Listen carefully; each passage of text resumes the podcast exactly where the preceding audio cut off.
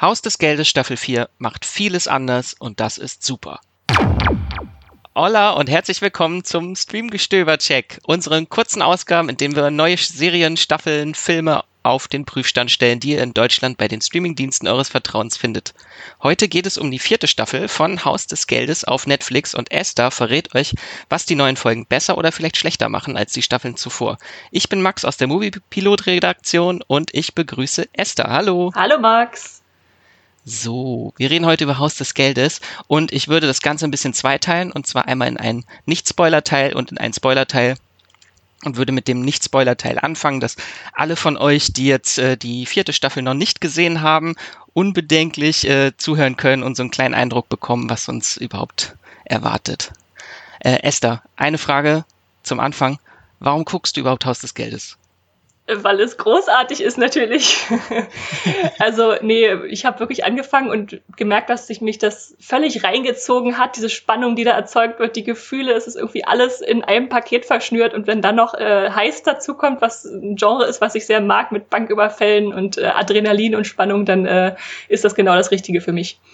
Gibt es andere Serien oder Filme, mit denen es vergleichbar ist? Serien finde ich echt schwierig, weil ich vorher noch nicht erlebt habe, dass über so eine lange Serienspannung, also die erste Staffel, äh, erste und zweite ist ja ein Raubzug, das sind 22 Folgen und trotzdem hält das da alles zusammen, äh, das gehalten wird. Deshalb Serien sind mir noch nicht untergekommen. Filme könnte man vielleicht äh, noch ein paar andere finden, die ähnlich funktionieren. Inside Men zum Beispiel, äh, weiß ich, dass viele da äh, Parallelen sehen, einfach weil es wahrscheinlich auch ein Raubüberfall ist. Ja. Fallen dir noch äh, andere Sachen ein? ich habe es noch nicht gesehen, aber ich würde es jetzt einfach mal in den Raum werfen, äh, vis-à-vis. -vis. Da ist nämlich auch der Serienmacher von Haus des Geldes beteiligt gewesen und da spielt auch Alba Flores mit. Ja, das ist äh, diese ähm, Gefängnisserie, ne? Diese Frauenknastserie, ah. genau. Und da könnte ich mir vorstellen, ist auch Spanisch. Es gibt Haus des Geldes Charaktere. Das könnte man schon mal mit reinwerfen. Äh, dann eine kurze Frage. Worum geht's denn überhaupt äh, in Haus des Geldes? Beziehungsweise wo setzt die äh, Staffel, die neue Staffel an? Was wäre dein Previously on Haus des Geldes? Previously on Haus des Geldes in Staffel 1 und 2 hatten wir einen Raubzug, äh, der mehr oder weniger erfolgreich über die Bühne ging in der Banknotendruckerei. Und äh, jetzt haben wir einen neuen Raubzug, der in Staffel 3 begann. Und was da passierte, war, dass ähm, die Geflüchteten eine Weile glücklich mit ihrem vielen Geld äh, in warmen Gefilden leben konnten und einer von ihnen geschnappt wurde, nämlich äh, Rio. Und um ihn zu befreien, stellt der Professor äh, seine Bande wieder neu zusammen und äh, organisiert den nächsten Raubzug in der spanischen Nationalbank in Madrid. Da kommen also wieder Geiselnahmen und alles zusammen. Äh, Gold wird eingeschmolzen. Wir wissen noch nicht, wie sie rauskommen. Und äh, zuletzt war äh, Lissabon, also Raquel Murillo aus der ersten Staffel, die ihr übergelaufen ist, äh, geschnappt die worden. Die Inspektora, genau. äh, geschnappt worden. Und äh, da befinden wir uns zum Anfang der vierten Staffel, also mitten im Raubzug im Prinzip. So viele Leute geschnappt. Und ich habe vorhin tatsächlich bei Instagram gab es einen Sticker, wo man rausfinden konnte, welcher Haus des Geldes Charakter man ist. Und bei mir kam raus, dass ich Rio bin.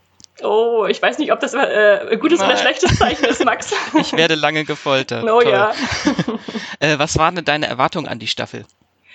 Ähm, ich hatte äh, ein bisschen gehofft, äh, dass das Tempo angezogen wird, weil in Staffel 3 ähm, habe ich trotzdem gemocht, die dritte Staffel, aber ich fand schon, dass es ein bisschen zu wenig Konflikt gab im Sinne von, es hat irgendwie alles funktioniert, was die Bankräuber gemacht haben. Und äh, die erste und zweite Staffel leben nun mal halt sehr davon, äh, dass sie da auf Sachen reagieren müssen, äh, die sie nicht vorausgeplant haben. Und äh, das passiert jetzt in Staffel 4 auf jeden Fall. Sollte man die Staffel denn, äh, kann man die nach und nach gucken, die Folgen, oder sollte man sie am Stück bingen? Also ich habe es am Stück geguckt und ich glaube, das äh, lohnt sich auf jeden Fall auch, um einfach dieses Spannungslevel hochzuhalten. Weil auch jede Folge irgendwie mit einem Cliffhanger endet. Also man muss eigentlich, man wird schon gerade genötigt, weiter zu gucken. Ja, genau. Ähm, eine Quizfrage für dich. Oh, oh. Was glaubst du, wie hoch ist die Staffel bewertet bei Movie Pilot? Nach aktuellem Stand, jetzt nach einer Woche, mh, mm, ich würde sagen 7,5. Hast du ein bisschen zu hoch eingeschätzt. Wirklich? ja, kommt, glaube ich, nicht so gut an, die vierte Staffel. 7,0 bei 84 Bewertungen schon. Das ist eigentlich schon für eine Staffel recht hoch. Ja. Äh, und ist damit auch bisher bei den Moviepiloten die schlecht bewertetste Staffel. Die erste Staffel hatte 7,8, die zweite Staffel 7,75 und die dritte 7,6. Es geht immer so ein bisschen, das Interesse flacht irgendwie ein bisschen ab. Ja, ich kann es in gewisser Weise nachvollziehen, weil die Staffel natürlich jetzt auch ein schweres Schicksal hat, insofern, dass wir vor ein paar Wochen noch dachten, äh, sie wird den Raubzug abschließen.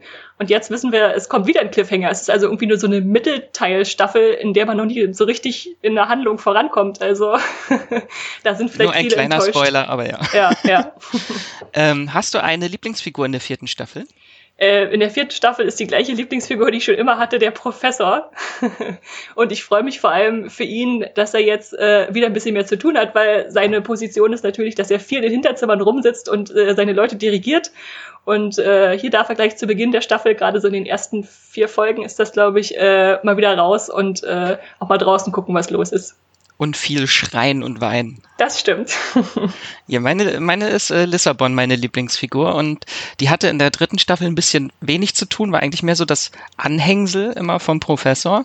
Und jetzt äh, mit den ganzen Befragungen, wenn sie in Gefangenschaft ist, das fand ich sehr spannend für ihre Figur. Es tut ihr gut, obwohl es der Beziehung natürlich nicht gut tut, äh, dass die zwei jetzt auseinandergerissen wurden wieder, ja.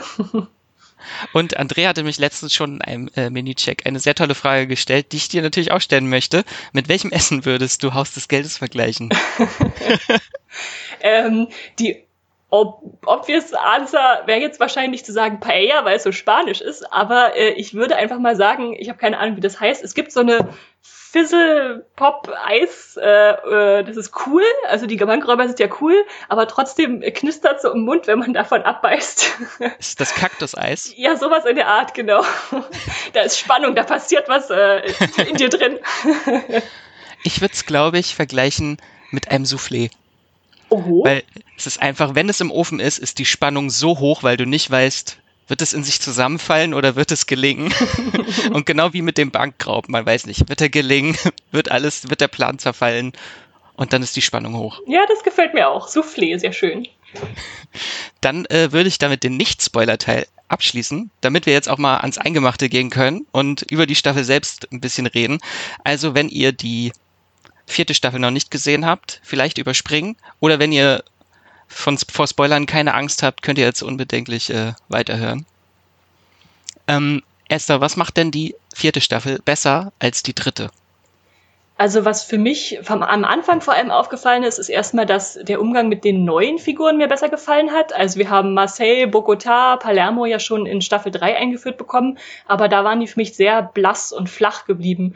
Und jetzt äh, haben wir schöne Szenen, wo Marseille sich mit dem Professor kloppen kann oder von seinem Hund erzählt oder äh, Bogota äh, ein bisschen mehr Gefühle zeigen kann und Palermo auch mehr Tiefe bekommt. Und das fand ich sehr cool, ähm, dass denen jetzt auch ein bisschen mehr Raum gegeben wurde. Und ansonsten würde ich sagen, dass die Staffel äh, deutlich mehr Action und Spannung bietet, dadurch, dass wir jetzt äh, die Bedrohung aus dem Innern haben, nämlich den Sicherheitschef Gandia, äh, den ich äh, mit großer Leidenschaft hasse. Hat man übrigens auf einem Bildschirm, als er sich in diesem äh, Panic Room anmeldet, dass er Cäsar heißt mit Vornamen. Das wird sogar irgendwann mal gesagt, glaube ich, ja, genau. Cäsar. Habe ich nicht zugehört. Ist auch eine schöne, eine schöne äh, Paradox, sein Name ist Cäsar, so der, der Feldherr und Gandia klingt irgendwie wie Gandhi, der friedliebende. er ist so gar nicht friedliebend. Nee, das ist er ganz bestimmt nicht. Ja, also äh, Palermo tatsächlich fand ich auch äh, viel besser als in der Staffel davor. Also in der zweiten Hälfte der vierten Staffel. Davor ist er wieder Arschloch, aber man äh, kann jetzt so ein bisschen mit ihm mitfühlen, auch mal seinen Schmerz, wenn man äh, erfährt, dass seine unerfüllte Liebe zu Berlin und dass er mit ihm Schluss gemacht hat. Das hat, das, äh, das hat mir ein Tränchen verdrückt. Ja, das auf jeden Fall. Und ich finde auch, er ist ein ganz veritabler äh, Berlin-Ersatz im Raubzug, weil Berlin ja auch ständig äh, heiß und kalte Phasen hatte, äh, wo er seine Meinung geändert hat und das haben wir jetzt bei Palermo auch. Was sagst du denn zu diesen ganzen Berlin-Rückblenden? Das war ja schon in der dritten Staffel. Ich würde sagen, nach Staffel 3 habe ich mich jetzt dran gewöhnt und kann die auch genießen, ihn da wiederzusehen. In Staffel 3 war es noch so ein bisschen aufgedrückt, äh, weil man dachte, okay, das war jetzt ein Fanliebling, den sie nicht loslassen konnten. Aber jetzt durch die Rückpläne hat es für mich schon ganz gut funktioniert, weil das so parallelisiert wird mit der Planung des Raubzugs. Ja. Apropos Fanliebling, den äh, wir nicht loslassen können. Jetzt verlieren wir tatsächlich mal einen Fanliebling. Und zwar Nairobi. Wie also, fandest du denn diesen Schock? Also hat dich das schockiert? Das hat mich total schockiert. Ich konnte es überhaupt nicht äh, glauben an dem Abend. Ich habe dir ja sogar noch geschrieben, wenn du dich erinnerst, und gesagt, ja. Max, was ist da gerade passiert? und äh, das fand ich auch so eine sehr grafisches Bild, was mich lange nicht losgelassen hat, weil Haus des Geldes hat zwar schon vorher Figuren erschossen, aber da waren es meistens irgendwie Bauchschüsse oder so und das hat man halt bei der roten Uniform nicht so gesehen. Und jetzt dieses Bild zu haben, wo man nur so die, den roten Punkt auf ihrer Stirn hat und sie, die dann nach hinten fällt, das, äh, das war schon ganz schön hart, fand ich. Einfach nicht, weil es besonders blutig war, aber weil man halt die Figur so ins Herz geschlossen hat und die jetzt einfach mal da abgeschlachtet sieht. Und man halt noch direkt vorher in der Folge noch erfahren hat, dass sie noch einen Kinderwunsch hegte und eigentlich Familienplanung schon betrieben hat. Ibiza! Ihr Kind Ibiza, was jetzt nicht gezeugt und nicht geboren wird. Und besonders hart war es natürlich auch, weil sie davor drei oder viermal schon entkommen ist. Also sie hat äh, ihre Schusswunde von Staffel 3 überlebt, äh, ist also nicht auf dem OP-Tisch gestorben. Sie war dann auch schon mal angegriffen worden von Gandia, als sie daher noch halb im Koma lag äh, und er da ihren Live-Support abdrehen wollte. Äh, dann war sie mit der Tür, Kopf durch die Tür, was auch eine echt harte Szene war, fand ich, äh, wieder zu ihren Kompagnons zurück. Und dann, als eigentlich alles schon entschärft war, kommt nochmal dieser Nachschuss. Ach, das war oh. traumatisch. Danach äh, konnte ich, also da habe ich nur noch apathisch, glaube ich, weitergeguckt. Genau, mir ging es tatsächlich auch so und deshalb war ich auch froh, dass es erst in Staffel in, in Folge 6 von Staffel 4 passiert ist, weil danach war eigentlich nur noch alles Trauerarbeit, oder? Das ist dann alles so an einem vorbeigerauscht und erst so nach einer Woche kann ich das jetzt langsam ja. verarbeiten. Vielleicht hätte man doch so kurz Pause machen sollen, eine Woche und dann erst weitergucken. ähm, was hat denn die Staffel, hat die Staffel was schlechter gemacht in deinen Augen? Ähm, im, schlechter im Sinne von, dass nicht viel passiert ist, würde ich sagen. Also nachdem ich das jetzt alles so ein bisschen äh, verarbeitet und reflektiert habe, habe ich festgestellt, eigentlich kommen die nicht wirklich voran. Also das Einzige, was sie erreichen, ist, dass äh, Lissabon am Ende befreit wird. Das ist natürlich schön, aber das ist irgendwie, haben sie jetzt sozusagen das Endergebnis von Staffel 3 zumindest wieder nichtig gemacht und dass Nairobi stirbt. Das sind so die zwei Sachen, die passieren, aber ansonsten kommen sie in ihrem Raubzug nicht wirklich voran oder? Und ich habe ich hab's auch nicht verstanden, warum am Ende Lissabon wieder in die Bank gebracht wird und nicht zum Professor. Tja, das war wahrscheinlich der Tokyo-Move. Die ist in Staffel 2 zur Bank zurückgekehrt äh, und jetzt muss auch Lissabon dahin, wo es einigermaßen sicher ist, wo sie nicht gesucht wird oder wo man weiß, wo sie ist. Ja. Das war der Plan Paris. Der Plan Paris, der romantische Freiheitsplan. Ja, ich, hat, ich fand es ein bisschen schade, weil die dritte Staffel war so global und sehr viele Außensets und dann auch sehr groß, dieses mit dem Zeppelin, wo dann über Madrid das Geld regnet. Und da fand ich die vierte Staffel jetzt so ein bisschen kleiner. Also sie spielt ja fast nur drin. Ich muss sagen, mir hat das gefallen, weil einfach dieses Südsee-Feeling und sowas, was wir alles am Anfang von Staffel 2 hatten, das hat für mich gar nicht so zu Haus des Geldes gepasst. Ich will halt diese, die, eher dieses Kammerspiel, die Geiselnahme auf begrenztem Raum äh, oder zumindest nur in Madrid das hat mich nicht gestört, nee. Oder vielleicht war das Budget alles, haben sie alles verpulvert für Thailand-Drehs und. Vielleicht, wer weiß. Und äh, tatsächlich eine, ja. eine Sache hat mir auch ein bisschen gefehlt in der Staffel. Das war Opa Digiano. Porta Mia. Oh, Bella ciao, Bella ciao. Bella ciao, ciao, ciao. Aber dafür hatten wir als Ersatz wenigstens Tiamo. Also. Ja, und äh, wenn man genau hinhört, hat man Bella ciao ja in der letzten Szene im Abspann und witzigerweise gesungen von äh, der neuen Inspektorin äh, Alicia Sierra. Was natürlich auch irgendwie ironisch ist, aber es ist zumindest drin. Kommen wir doch direkt dann auch mal zu Sierra. Was sagst du von ihrer Entwicklung in dieser Staffel? Es hat mich am Anfang irritiert, dass sie jetzt so wahnsinnig zurückgenommen wurde, weil sie ja die äh, große Gegenspielerin aus Staffel 3 war. Ähm, verstehe ich insofern, dass dadurch dann Gandia mehr Raum gegeben wurde, dem Sicherheitschef. Ähm, und ich denke, sie wird jetzt in der nächsten Staffel wieder wichtiger werden, weil ja klar der Cliffhanger da ist, dass sie den äh, Professor ertappt hat und anders als Lissabon, die in Staffel 2 den Professor ertappt hat, wird sie sicherlich jetzt keine Liebesbeziehung mit ihm anfangen oder sich dadurch äh, irgendwie Skrupel haben, äh, sich ihm entgegenzustellen. Meinst du nicht, dass das vielleicht so eine kleine Andeutung war, dass sie Bella Ciao gesungen hat? Hm.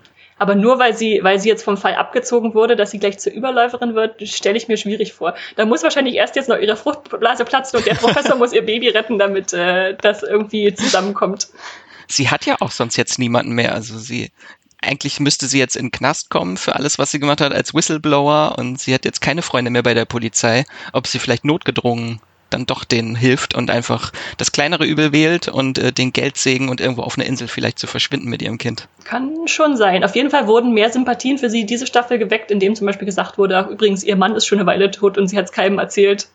Ja. ja. Aber wo wir jetzt schon so viel über die Zukunft reden, kommt denn überhaupt eine fünfte Staffel? Weißt du da schon was? Ich habe gehört, es kommt eine, vielleicht sogar noch eine sechste. Äh, auf jeden Fall die fünfte ist noch nicht offiziell angekündigt, aber in Planung. Da müssen wir natürlich erstmal sehen, wie das mit den Dreharbeiten funktionieren kann. Aber äh, ich bin völlig sicher, dass die äh, in den nächsten Wochen offiziell angekündigt wird. Wahrscheinlich nur ein bisschen länger warten als sonst. Genau. Ja, dann kommen wir doch zu einem abschließenden Fazit. Wie war für dich die vierte Staffel? War es eine gute Staffel? War es eine schlechte Staffel? es war eine Staffel, die mich durchaus äh, befriedigt hat und äh, aufgewühlt hat. Und äh, das will ich ja eigentlich von, von Haus des Geldes, äh, dass ich da ganz viel Gefühle habe. Und insofern, ja, bin ich gespannt, äh, wie es weitergeht. Ich auch. Viele Gefühle. War nur ein bisschen enttäuscht, dass, weil ich mit der Erwartung rangegangen bin, dass dieser Bankraub abgeschlossen wird und jetzt schon wieder ein Cliffhanger. Das ist sehr gemein. Aber ich äh, kann es der Serie verzeihen, weil sie zu gut ist. Wirst du jetzt in Staffel 5 äh, reingehen und denken, dass dann der Abschluss kommt oder bist du jetzt vorsichtiger geworden?